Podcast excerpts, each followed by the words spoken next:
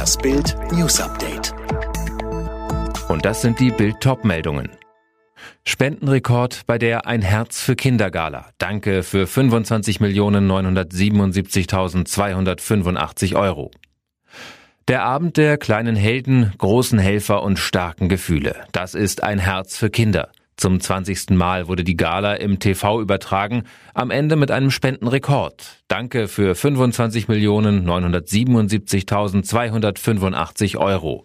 Jeder Euro, der bei Ein Herz für Kinder gesammelt wird, kommt den Kindern zugute, ohne einen Cent Abzug. Mit dem Geld werden Schulen und Kindergärten, Waisenhäuser und Sportplätze gebaut, lebensrettende Operationen finanziert, Hilfsgüter in Katastrophengebiete gebracht, die Kinderkrebsforschung unterstützt und vieles mehr. Die Spendengala war in diesem Jahr durch Corona zwar eine Veranstaltung ohne Saalpublikum, das Motto des Abends aber doch klar gesetzt. Maske ab, Geldbörse auf. Am Tag der Beerdigung seiner Tochter, TV-Arzt Dr. Wimmer rührte zu Tränen. Dieser Auftritt um 22.30 Uhr am Samstagabend war ein Moment unglaublicher Elternliebe, Stärke, Inspiration und auch Hoffnung.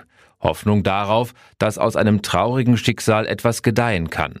Ein Arzt, dessen Kind den Kampf gegen eine Krankheit verloren hat und der kämpfen will. Für andere.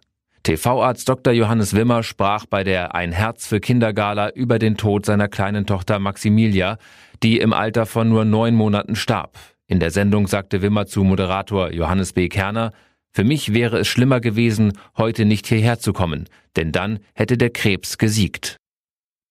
Und jetzt weitere Bildnews.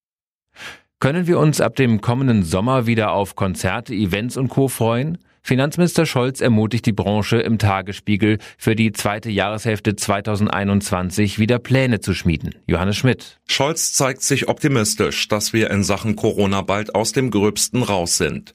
Damit die Branche Planungssicherheit hat, verspricht der Finanzminister eine Art staatliche Garantie. Sollte die Pandemie auch in der zweiten Hälfte des neuen Jahres größere Veranstaltungen unmöglich machen, werde der Staat für entstandene Kosten einspringen. Und auch ein neues Förderprogramm für die Kulturbranche soll es geben.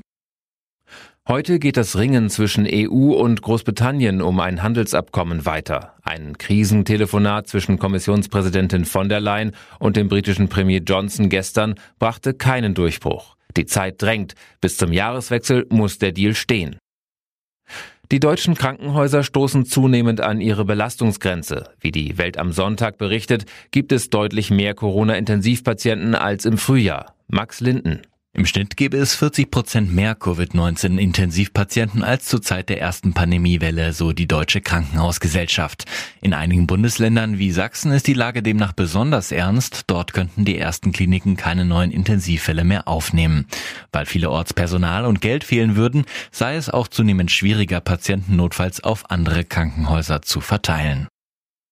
Wieder Ausschreitungen auf den Straßen von Paris. Dort sind Demos gegen soziale Ungerechtigkeit und Polizeigewalt gestern in Ausschreitungen geendet. Es gab 30 Festnahmen, nachdem Protestler Autos und Barrikaden angezündet hatten.